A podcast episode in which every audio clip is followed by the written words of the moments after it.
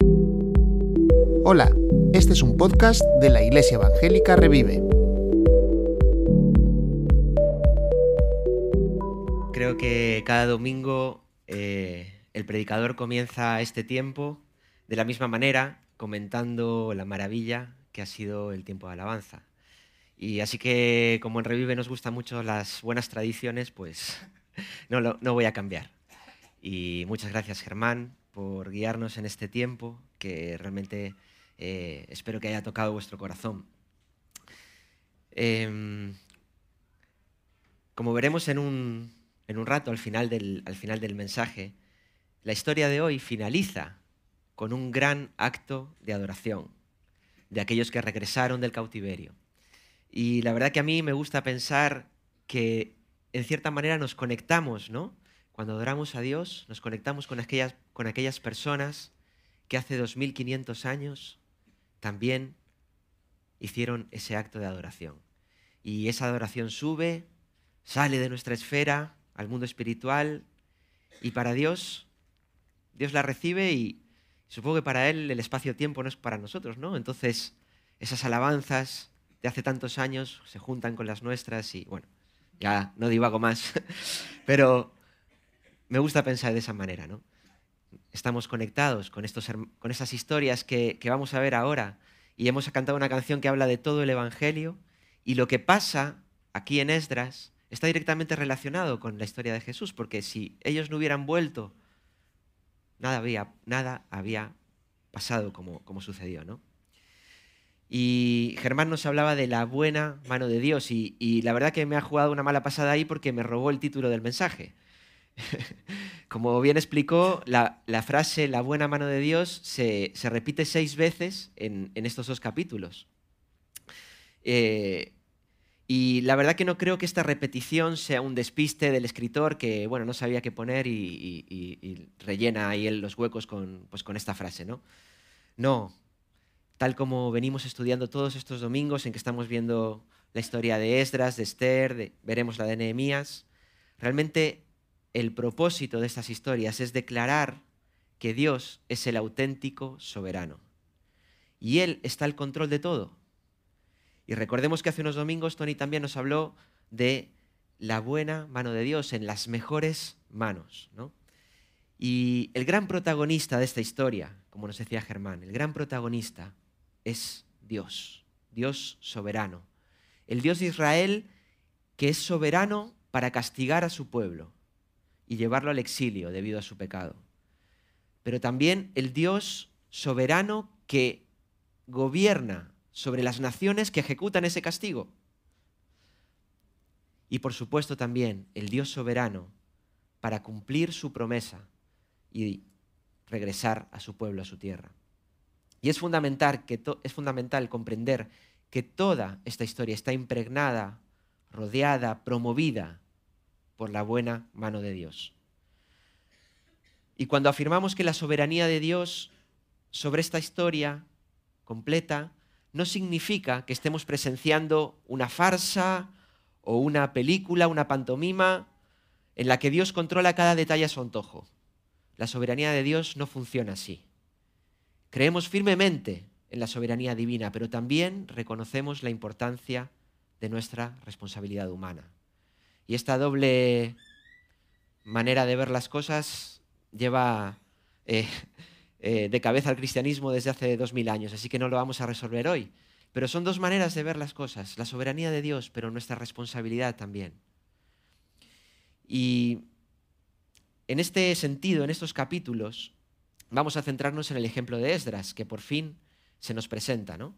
Y nos enseña lecciones muy valiosas sobre cómo la mano de Dios obra en nuestras vidas y sobre cómo ser personas que alcancemos, que alcancen el éxito.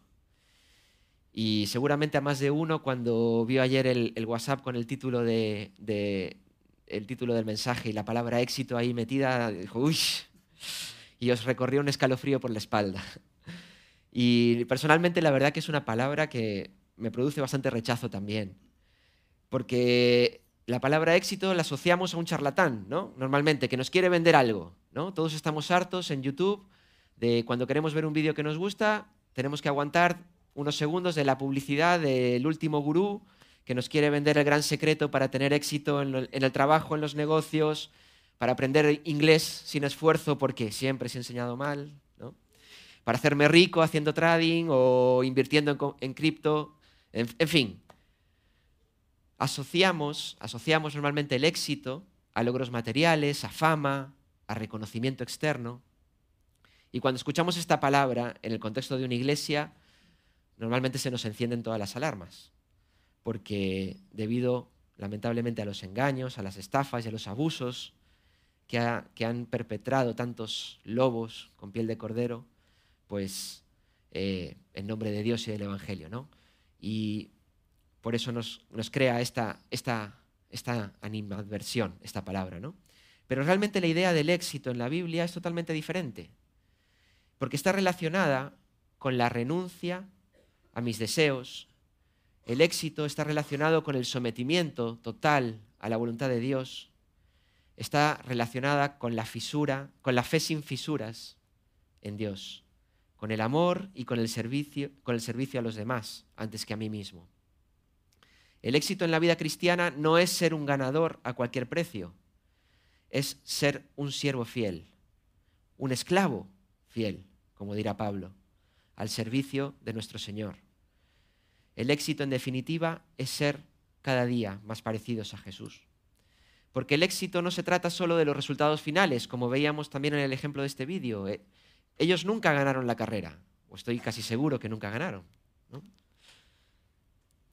¿No? se trata solo del final, se trata de cómo caminamos nuestra vida en obediencia y confianza, reconociendo que la soberanía de Dios se entrelaza con nuestra responsabilidad individual. Así que, bueno, todo esto del éxito que suena tan bonito, ¿cómo lo hacemos? ¿no? ¿Cómo llegamos a él? Pues en estos capítulos de Esdras encontraremos al menos tres claves prácticas para que nuestro viaje hacia el éxito llegue a buen puerto. Así que os invito a abrir la Biblia y vamos a comenzar leyendo Esdras, capítulo 7. Yo lo tengo aquí, pero lo voy a buscar en la Biblia. Esdras capítulo 7, versículo 1 dice, Pasadas estas cosas, en el reinado de Artajerjes, rey de Persia, Esdras, hijo de Seraías, hijo de Azarías, hijo de Ilcías, hijo de Salum, hijo de Sadoc, hijo de Aitob, hijo de Amarías, hijo de Azarías, hijo de Meriaiot, hijo de Zeraías, hijo de Uzi, hijo de Buki, hijo de Abisúa, hijo de Finés, hijo de Eleazar, hijo de Aarón, primer sacerdote. Bueno, nos paramos aquí. Hemos dicho un buen trabalenguas aquí. Pero vamos a situarnos un momento donde estamos, porque el, capítulo empieza con este, esta primera introducción, pasadas estas cosas.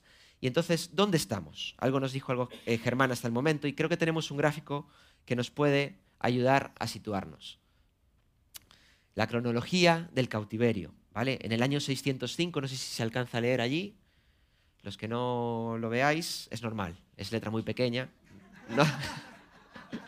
No hace falta que vengáis mañana. ¿Vale? Año 605, deportación de los principales de Judá, Daniel y sus compañeros. La segunda deportación en el año 597.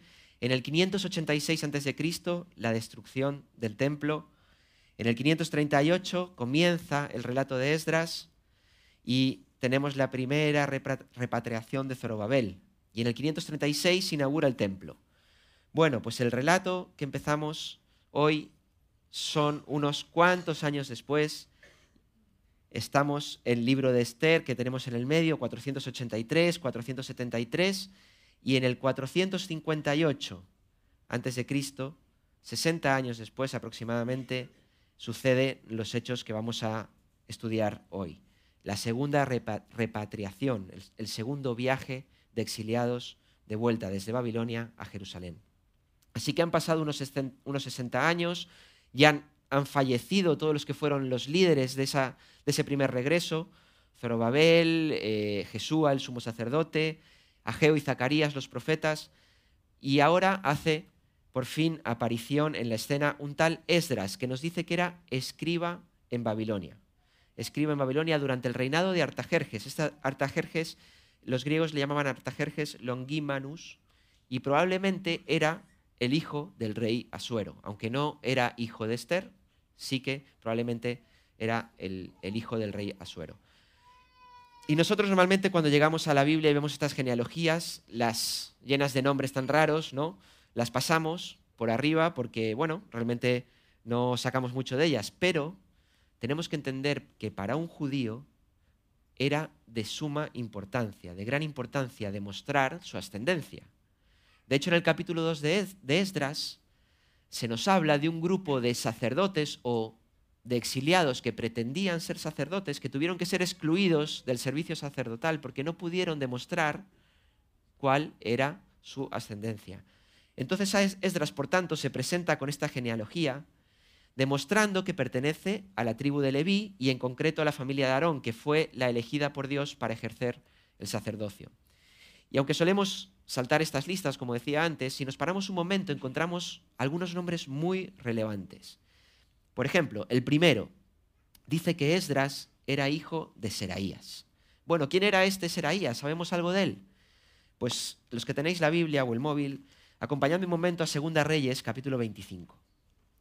Vamos a encontrar ahí un relato que lo vamos a leer. Es un, es un poquito largo, pero creo que vale la pena dedicar un minuto a esto. Segunda Reyes 25, eh, versículo 8, dice, en el mes quinto, a los siete días del mes, siendo el año 19 de Nabucodonosor, rey de Babilonia, vino a Jerusalén Nabuzaradán, capitán de la guardia, siervo del rey de Babilonia, y quemó la casa de Jehová y la casa del rey y todas las casas de Jerusalén y todas las casas de los príncipes quemó a fuego. Y todo el ejército de los caldeos que estaba con el capitán de la guardia derribó los muros alrededor de Jerusalén, y a los del pueblo que habían quedado de la ciudad, a los que habían pasado al rey de Babilonia y a los que habían quedado de la gente común los llevó cautivos Nabuzaradán, capitán de la guardia. Tomó entonces el capitán de la guardia al primer sacerdote, Seraías, aquí lo tenemos probablemente, el segundo sacerdote Sofonías y tres guardias de la vajilla, y de la ciudad tomó un oficial que tenía a su cargo los hombres de guerra, y cinco varones de los consejeros del rey que estaban en la ciudad, el principal escriba del ejército que llevaba el registro de la gente del país, y sesenta varones del pueblo de la tierra que estaban en la ciudad. Estos tomó Nabuzaradán, capitán de la guardia, y los llevó a Ribla, al rey de Babilonia.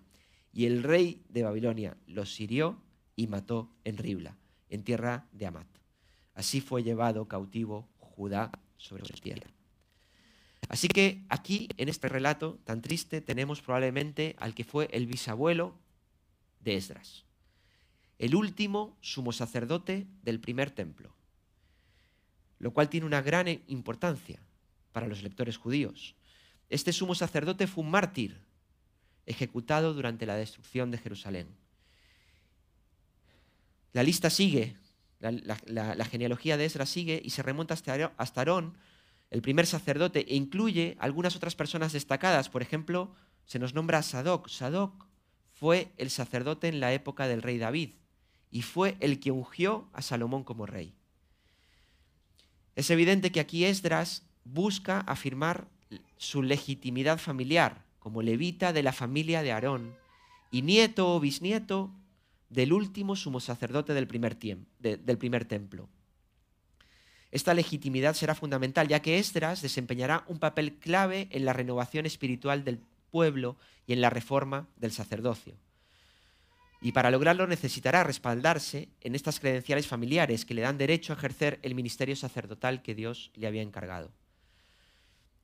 El pueblo y los sacerdotes necesitaban una, renovación, pero ¿por qué? Bueno, sabemos que los problemas que tuvo el pueblo y que los llevaron al exilio, pero el sacerdocio fue en gran parte el culpable de que el pueblo llegase a ese punto de no retorno. Eh, seguro que recordáis muchísimos textos en los profetas en los que se denuncia la corrupción del sacerdocio. Aquellos que Dios había puesto como líderes, como pastores de su pueblo, cayeron en la corrupción, en la falta de integridad, en el sincretismo religioso, ofrecían culto incluso a otros dioses en, en lugares altos y descuidaron sus deberes sagrados al no transmitir adecuadamente los mandamientos y los estatutos de la ley de Dios al pueblo. Y se aprovecharon del sistema de sacrificios y de ofrendas para enriquecerse. Además, no impartían justicia como debían, y los sacerdotes mostraban parcialidad y cometían impunemente un montón de injusticias. Así que estos problemas en el sacerdocio llevaron a una decadencia espiritual y moral en el pueblo y el castigo fue el exilio, como disciplina y como corrección. Por supuesto que hubo eh, excepciones, ¿no? Y seguramente personas de esta lista que nos nombra Esdras fueron buenos sacerdotes y ejercieron bien su ministerio. Siempre hubo un remanente fiel, ¿no? Y cuando Nabucodonosor lleva a los primeros exiliados, entre ellos lleva unos jovencitos que fueron, se mantuvieron firmes, ¿no? Eran parte de ese remanente fiel que había en Israel en todo momento, a pesar de toda esta corrupción. Pero podemos imaginar que estos largos años en el cautiverio servirían para llevar al pueblo a un arrepentimiento y a buscar una renovación. Así que hubo un regreso, un regreso no solo físico a Jerusalén, sino también espiritual, en la búsqueda de Dios y de su palabra. Y como, como veremos ahora, Esdras tuvo un papel fundamental en esta tarea. Así que, ¿cómo consiguió Esdras el éxito en este viaje, en esa tarea que se le presentó por delante? Bueno, vamos a tomar un momento y vamos a leer el resto del capítulo. ¿vale? Esdras, capítulo 7, volvemos, y versículo 6.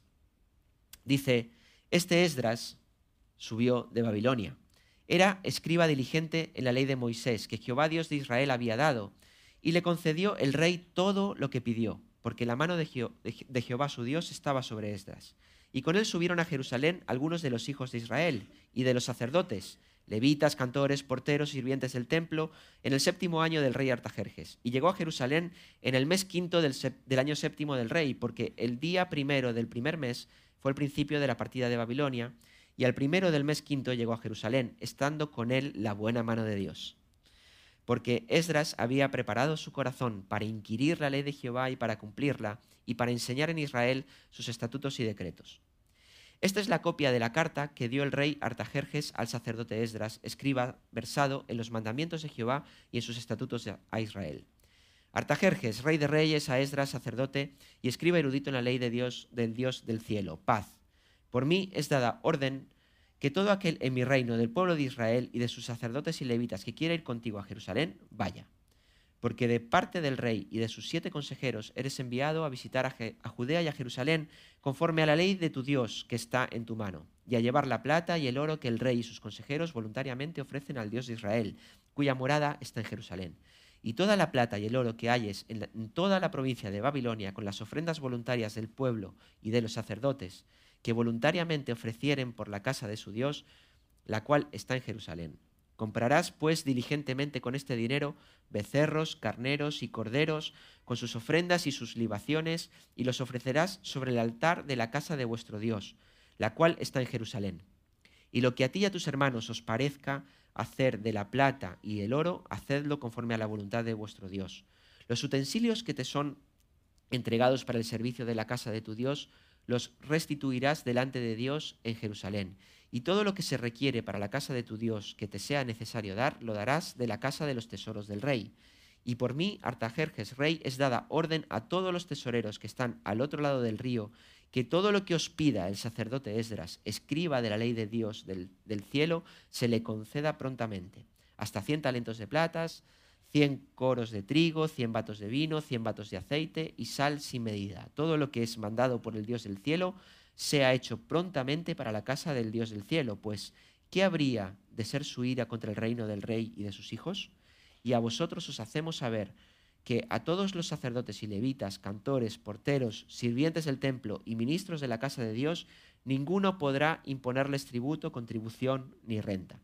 Y tú, Esdras, conforme a la sabiduría que tienes de tu Dios, pon jueces y gobernadores que gobiernen a todo el pueblo que está al otro lado del río, a todos los que conocen las leyes de tu Dios, y al que no las conoce le enseñarás. Y cualquiera que no cumpliere la ley de tu Dios y la ley del rey sea juzgado prontamente, sea a muerte, a destierro, a pena de multa o prisión. Bendito Jehová, Dios de nuestros padres, que puso tal cosa en el corazón del rey, para honrar la casa de Jehová que está en Jerusalén. E inclinó hacia mí su misericordia delante del rey y de sus consejeros y de todos los príncipes poderosos del rey. Y yo, fortalecido por la mano de mi Dios sobre mí, reuní a los principales de Israel para que subiesen conmigo. Estos son los jefes de las casas paternas. Vamos a saltar aquí, vamos al versículo 15, porque, bueno, hay una lista de nombres que no vamos a leer. Versículo 15 dice, los reuní junto al río que viene a Ahaba y acampamos allí tres días. Y habiendo buscado entre el pueblo y entre los sacerdotes, no hallé allí de los hijos de Leví. Entonces despaché a Eliezer, Ariel, Semaías, el Natán, Jarib, el Natán, Natán, Zacarías y Mesulam, hombres principales, asimismo a Joyarib y el Natán, hombres doctos, y los envié a Ido, jefe, en el lugar llamado Casifia, y puse en boca de ellos las palabras que habían de hablar a Ido y a sus hermanos los sirvientes del templo, en el lugar llamado Casifia, para que nos trajesen ministros para la casa de nuestro Dios. Y nos trajeron, según la buena mano de nuestro Dios sobre nosotros, un varón entendido de los hijos de Mali, hijo de Leví, hijo de Israel, a, Serebías, con sus hijos y sus hermanos. Vamos a saltar al versículo 21. Y publiqué ayuno allí junto al río Ahaba para afligirnos delante de nuestro Dios, para solicitar de él camino derecho para nosotros y para nuestros niños y para todos nuestros bienes, porque tuve vergüenza de pedir al rey tropa y gente de a caballo que nos defendiesen del enemigo en el camino, porque habíamos hablado al rey diciendo, la mano de nuestro Dios es para bien sobre todos los que le buscan, mas su poder y su furor contra todos los que le, los le abandonan. Ayunamos pues y pedimos a nuestro Dios sobre esto, y él nos fue propicio. Aparté luego a doce de los principales de los sacerdotes, y a, Serebías y a Sabías, y con ellos diez, diez de sus hermanos, y es pesé la plata y el oro y los utensilios, ofrenda para la casa de nuestro Dios, habían ofrecido el rey y sus consejeros y sus príncipes, y todo Israel allí presente. Pesé, pues, en manos de ellos seiscientos cincuenta talentos de plata, y utensilios de plata por cien talentos, y cien talentos de oro, además veinte tazones de oro de mil dracmas, y dos vasos, dos vasos de bronce bruñido muy bueno, preciados como el oro, y les dije, vosotros estáis consagrados a Jehová, y son santos los utensilios y la plata y el oro, ofrenda voluntaria a Jehová Dios de nuestros padres. Vigilad y guardadlos hasta que los peséis delante de los, de los príncipes, de los sacerdotes y levitas, y de los jefes de las casas paternas de Israel en Jerusalén, en los aposentos de la casa de Jehová los sacerdotes y los levitas recibieron el peso de la plata y del oro y de los utensilios para traerlo a Jerusalén, a la casa de nuestro Dios. Y partimos del río Abba el 12 del mes primero para ir a Jerusalén. Y la mano de nuestro Dios estaba sobre nosotros y nos libró de mano del enemigo y del acechador en el camino. Y llegamos a Jerusalén y reposamos allí tres días. Al cuarto día fue luego pesada la plata, el oro, los utensilios en la casa de nuestro Dios por mano del, sacerdote Meremot, hijo de Urías, y con él Eleazar, hijo de Finés, y con ellos Jozabad, hijo de Jesúa, y Noadías, hijo de Benui, levitas. Por cuenta y por peso se entregó todo, y se apuntó todo aquel peso en aquel tiempo. Los hijos de la cautividad, los que habían venido del cautiverio, ofrecieron holocaustos al Dios de Israel, doce becerros por todo Israel, 96 carneros, 77 corderos y 12 machos cabríos por expiación, todo en holocausto a Jehová. Y entregaron los despachos del rey a sus sátrapas y capitanes del otro lado del río, los cuales ayudaron al pueblo y a la casa de Dios. Muy bien. Pues la primera lección que me gustaría compartir con vosotros encontramos en estos capítulos es que el camino hacia el éxito empieza con una preparación diligente. Dice el versículo 6 del capítulo 7 que este Esdras subió de Babilonia y era escriba diligente en la ley de Moisés. Esdras era diligente y esta palabra significa experto en la ley de Moisés. Como decía Germán, las cosas difíciles en la vida cuestan trabajo. No es fácil prepararse para un evento deportivo. Y ser experto en alguna cuestión no es nada sencillo. Lleva años de dedicación, sacrificio, estudio, y no es nada fácil. Eh, hoy en día vemos un tutorial de YouTube y ya pensamos que somos expertos en algo, ¿no? Ayer eh, voy a contar una, anécdota personal, espero que no estropear ninguna sorpresa, pero mi tía me pidió, me dijo, tráeme una paellera, que sé que tú tienes una paella y voy a hacer una hoy. Entonces le llevo la paella y cuando eh, estamos ahí hablando me dice, me han dicho que tú las haces muy bien. Y bueno, yo he hecho cuatro o cinco paellas en mi vida. Me han salido ricas, bueno, creo que nadie se ha intoxicado, al menos, pero no puedo decir que soy un experto. He hecho cuatro o cinco veces esa comida. Para ser un experto haciendo paellas, habrá que hacer muchas paellas, ¿no? Sé que aquí alguno, eh, algún experto en eso hay, ¿no? En mi trabajo, eh, bueno, llevo ya casi 20 años trabajando en la óptica, como todos sabéis, y una cosa que me gusta es el ajuste de las gafas. Y en eso sí que puedo decir que soy casi un experto. Han pasado miles de gafas por mi mano y ya la veo y ya sé por dónde tengo que tocar para ajustar. Es una cosa sencilla, ¿no? Pero podría hablaros un montón de eso. en esta época tenemos tantas distracciones, tantas cosas que reclaman nuestra atención y nuestro tiempo mental es limitado y así que dedicarse en cuerpo y alma a algo es casi imposible, ¿no? Pero fijémonos en el versículo 10. El versículo 10 dice que Esdras había preparado su corazón para inquirir la ley de Jehová y para cumplirla. Inquirir significa investigar, indagar, buscar información detallada. Inquirir implica un acto de búsqueda activa y minuciosa para obtener conocimiento, aclarar dudas. Significa hacer preguntas, explorar diferentes fuentes, realizar una investigación exhaustiva con el objetivo de obtener respuestas y llegar a una conclusión. Así que bueno, podemos suponer que estudiar la ley en la época de Esdras desde luego no era fácil, pero Esdras no claudicó. Había preparado su corazón, nos dice aquí el texto. Es decir, había tomado la decisión interna, irrevocable, de someter su voluntad al estudio de la palabra de Dios. Esdras jamás podría haber llevado a cabo la renovación espiritual de su pueblo conforme a la voluntad de Dios si no se hubiera preparado con diligencia. Qué importante es que dediquemos estudio, tiempo de estudio a la palabra de Dios. Pero el versículo 10 nos da otra clave, nos dice que Esdras había preparado su corazón para inquirir la ley de Jehová y para cumplirla.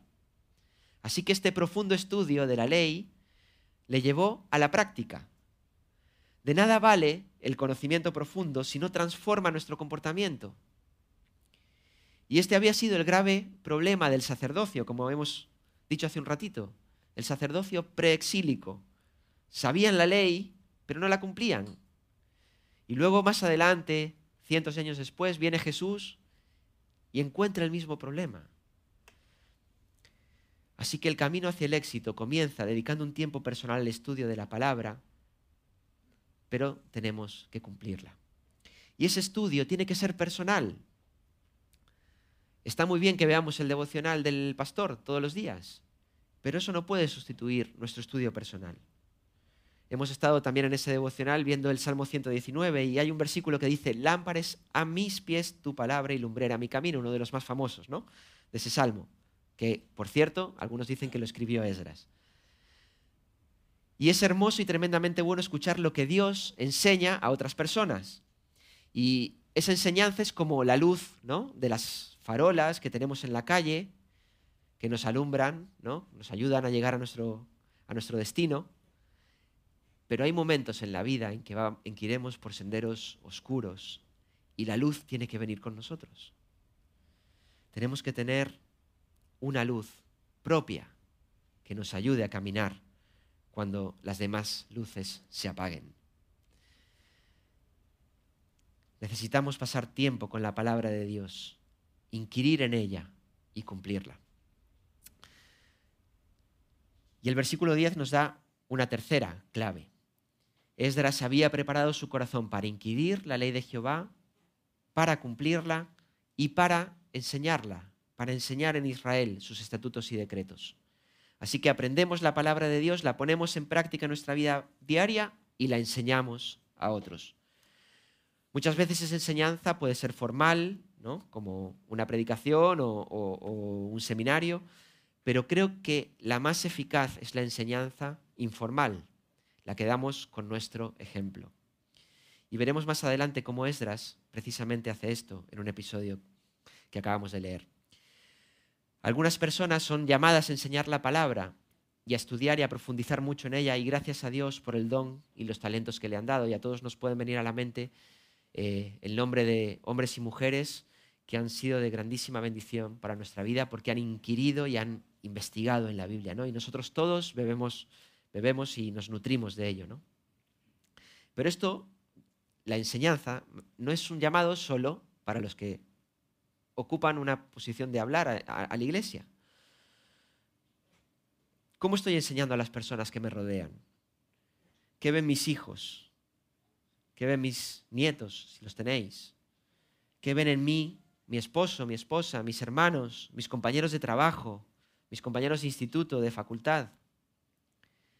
Hace años cantábamos una canción que decía, quiero dejar una huella, no sé si os acordáis. Tenía baile y todo. ¿eh? Quiero dejar una huella en mi generación. Así que si anhelamos el éxito, si queremos ser personas de éxito, debemos asumir el desafío de una preparación diligente a través del estudio profundo de la Biblia. Y de este modo podremos vivir de manera ejemplar, honrando a Dios en cada acción y compartiéndola con valentía a través de nuestras palabras y nuestro comportamiento, impactando la vida de los demás. la preparación diligente, primera lección. Pero tenemos una segunda. El éxito solo lo alcanzaremos a través de la integridad y del liderazgo responsable. Fijaos el versículo 6. El rey concedió a Esdras todo lo que pidió. Esdras tomó la iniciativa de solicitar al rey el permiso para regresar a Jerusalén. Luego en la carta parece que es el rey el que en la, carta que redacta Artajerjes con la orden, parece que es él el que toma la iniciativa, pero no, aquí nos dice que fue Esdras. Esdras tomó la iniciativa. Y el rey no solo accedió, sino que delegó en Esdras una responsabilidad enorme. Fijaros el versículo 25, capítulo 7. Y tú, Esdras, conforme a la sabiduría que tienes de tu Dios, pon jueces y gobernadores que gobiernen a todo el pueblo que está al otro lado del río, a todos los que conocen las leyes de tu Dios, y al que no las conoce le enseñarás. Y cualquiera que no cumpliere la ley de tu Dios y la ley del rey, sea juzgado prontamente, sea muerte, a destierro, a pena de multa o prisión. Esdras era respetable y era respetado por el rey, y asume un deber que el rey delega en él de una forma admirable. Jamás el rey habría otorgado este poder y esta responsabilidad a una persona que no fuese intachable, a una persona que no fuese íntegra. Dijo C.S. Lewis una vez que la integridad es hacer lo correcto, incluso cuando nadie está mirando.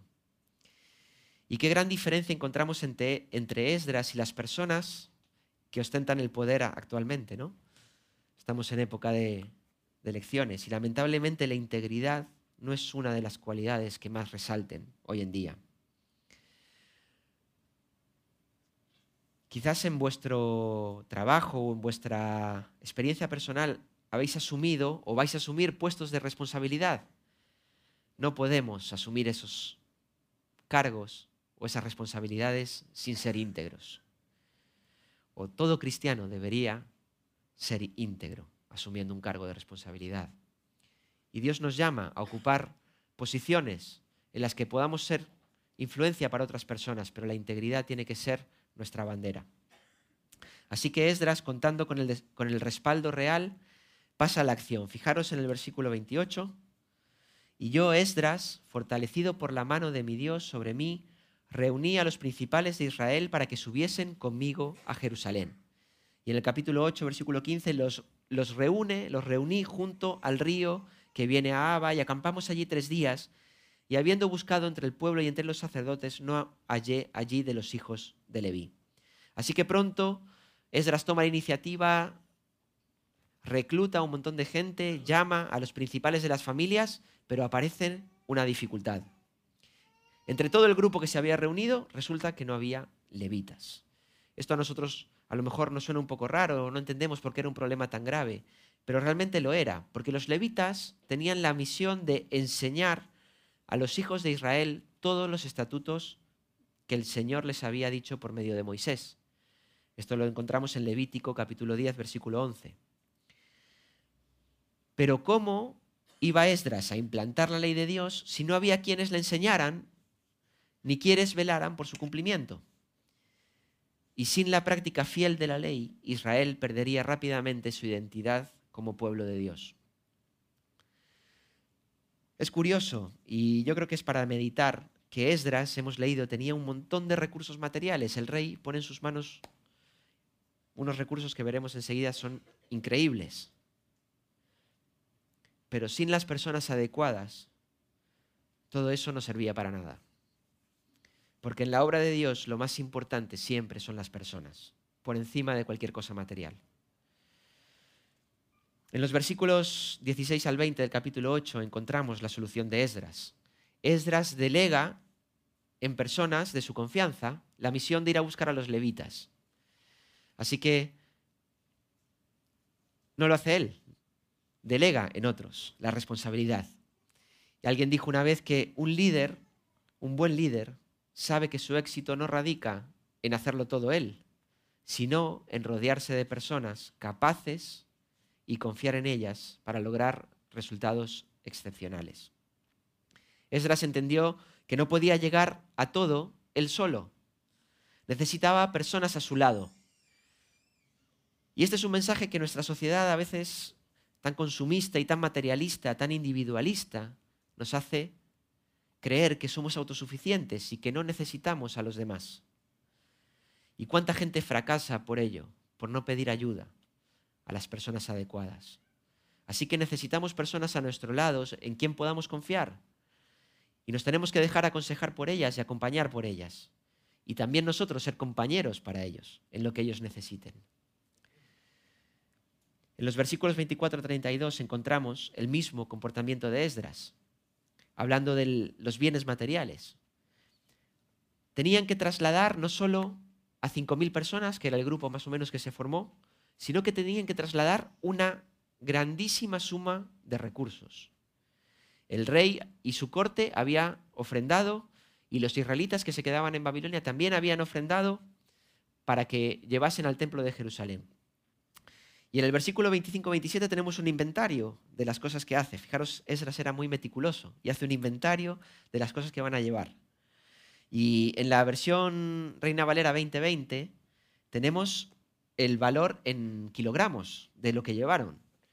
Fijaros, 19.500 kilogramos de plata, 3.000 kilogramos de plata en utensilios para el templo, 3.000 kilogramos de oro, 20 tazones de oro y dos vasos de bronce bruñido tan preciosos como el oro. Los 19.000 kilos de plata, lo busqué un momentito, el, el, valor de la onza de plata, si contamos que es plata pura, por supuesto, ¿Sabéis cuánto equivale 19.000 kilos de plata? 13.900.000 euros. 3.000 kilos de oro al precio de, hoy del oro. 178 millones de euros. 3.000 kilos de plata en utensilios, 2 millones de euros. Imaginaros la cantidad de recursos que puso en las manos de Esdras, el rey y el pueblo, para el templo para Dios. Y os podéis imaginar la responsabilidad que conllevaba transportar semejante tesoro. Así que Esdras nos dice el texto que escoge 24 personas, 12 sacerdotes y 12 levitas, que con sus familias serán las responsables de una parte del tesoro. ¿no? Lo, lo divide entre las 24 y ellas serán las responsables de que el tesoro llegue íntegro a destino.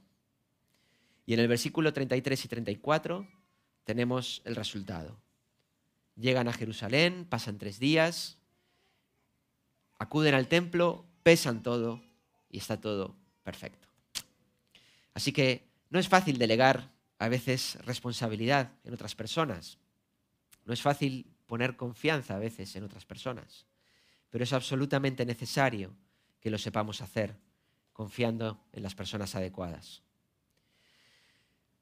El ejemplo de Esdras, que demostró integridad y ser un líder responsable, nos enseña también y nos da una clave para tener una vida de éxito.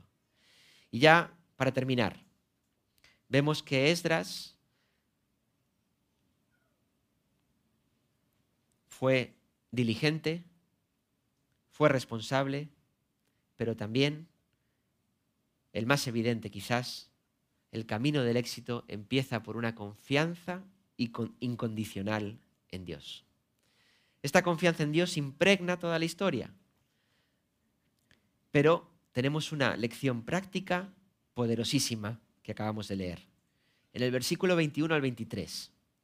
Esdras reúne al grupo de los exiliados allí junto, junto a un río, unas 5.000 personas para regresar a Jerusalén. Evidentemente, mover a tal cantidad de gente necesitaba una logística muy cuidadosa. Se enfrentaban a un viaje de cuatro meses a lo largo de casi 1.500 kilómetros y los peligros eran numerosísimos. No solo por la dureza física del viaje, sino por la probabilidad muy alta también de sufrir un ataque. No era un secreto que iban cargados de tesoros, como acabamos de ver. Y en esta época había tribus nómadas que aunque el imperio persa más o menos gobernaba con paz, era un imperio vastísimo. Y allí donde el, ejército no estaba, pues aprovechaban para sus incursiones, pillaje y bueno, en fin. Así que el rey seguramente, si Esdras lo hubiese pedido, habría, le habría dado una guardia, le habría puesto una escolta para que viajasen seguros pero Esdras prefiere no hacerlo. En su, sabiduría, espiritual prefiere otro camino. Fijaros el versículo 21, vamos a leerlo un momento, 8.21. Y publiqué ayuno allí junto al río Aba para afligirnos delante de nuestro Dios, para solicitar de él camino derecho para nosotros y para nuestros niños. Qué tierna esta mención a los niños y para todos nuestros bienes, porque tuve vergüenza de pedir al rey tropa y gente de a caballo que nos defendiesen del enemigo en el camino. Porque habíamos hablado al rey diciendo, la mano de nuestro Dios es para bien sobre todos los que le buscan, mas su poder y su furor contra todos los que le abandonan. Ayunamos, pues, y pedimos a nuestro Dios sobre esto, y Él nos fue propicio. Así que decíamos antes que las mejores lecciones se dan con el ejemplo, y aquí tenemos la mejor evidencia. Esdras era un excelente maestro, estoy seguro, pero era aún mejor porque actuaba según lo que creía y según lo que decía. ¿Confiamos en Dios? Pues se tiene que notar. Confiamos en Dios, que se note. Una nota importante, y es que este ejemplo de confianza de Esdras no es para hacer una ley, una doctrina de ella, ¿vale? Porque veremos más adelante en Nehemías la misma situación. Nehemías, voy a hacer un spoiler, como dice Germán. Nehemías va a hacer un viaje a Jerusalén, pero en su caso, él no duda de pedir al rey protección. La misma situación, un hombre igualmente espiritual que Esdras y una decisión totalmente distinta. Así que tenemos un claro ejemplo de cómo la sensibilidad espiritual nos puede orientar a veces en estas situaciones cuál es la mejor decisión que tenemos que tomar. Así que, bueno, ya llegamos al final y el capítulo 8 termina con un gran acto de adoración a Dios. ¿Qué habrá sido para aquellas personas? Todas habían nacido en el exilio. ¿Qué habrá sido para ellos llegar a Jerusalén después de tan largo viaje, a una nueva ciudad, a una nueva vida, y poder ir al templo y ofrecer por primera vez sacrificios al Señor. Los sacrificios que ofrecen, no vamos a entrar en ello, pero eran los establecidos por la ley para el perdón de pecados, para poder acercarse a Dios. Y hoy ya nosotros ya adoramos a Dios de otra manera. Y esos sacrificios no nos hacen falta. Porque Cristo, el Cordero de Dios, perfecto, sin mancha, que quita el pecado del mundo, fue el sacrificio definitivo. Y así que para acercarnos a Dios solo tenemos que poner nuestra confianza en Él. Queremos tener éxito. Queremos escuchar al final del camino que el Señor nos diga, buen siervo fiel. Esdras nos ha dejado en estos, capítulos, en estos capítulos unas valiosas lecciones para conseguirlo. Preparémonos diligentemente estudiando la Biblia. Seamos íntegros, confiemos en personas fieles y sobre todas las cosas pongamos nuestra confianza en Dios. Realmente nuestro camino en este mundo puede ser difícil, podéis estar transitando por caminos, bueno, cada uno sabe, ¿no? Su vida y lo que le toca vivir. Pero recordemos que siempre la buena mano de Dios está con nosotros. Así que vamos a terminar con oración. Señor, muchísimas gracias por el ejemplo que nos has dejado en la vida de Esdras. Gracias porque tú le diste las capacidades para ser una persona que marcase una renovación en su pueblo. Y como acabamos de, ver, él fue una persona que cumplió ese propósito, cumplió ese llamado, fue fiel, fue un siervo fiel. Y Señor, nuestro deseo, nuestro anhelo en nuestro corazón es ser también como Él y ser siervos fieles tuyos, Señor. Ayúdanos, Señor, a ser diligentes. Ayúdanos a confiar en ti. Y gracias porque tu mano de bondad, de poder, va siempre con nosotros y sabemos que todo lo que vivimos siempre está bajo tu control. Y eso nos da una paz y una tranquilidad que no se puede expresar y que es totalmente sobrenatural. Ahora, Señor, eh, te pedimos que nos sigas bendiciendo en esta reunión, en lo que viene a continuación, que podamos adorarte en espíritu y en verdad. En el nombre de Jesús. Amén.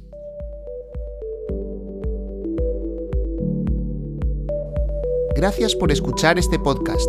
Si quieres contactar con nosotros, escríbenos a iglesiaevangelicarevive.com. Puedes encontrarnos en Facebook, Instagram y YouTube.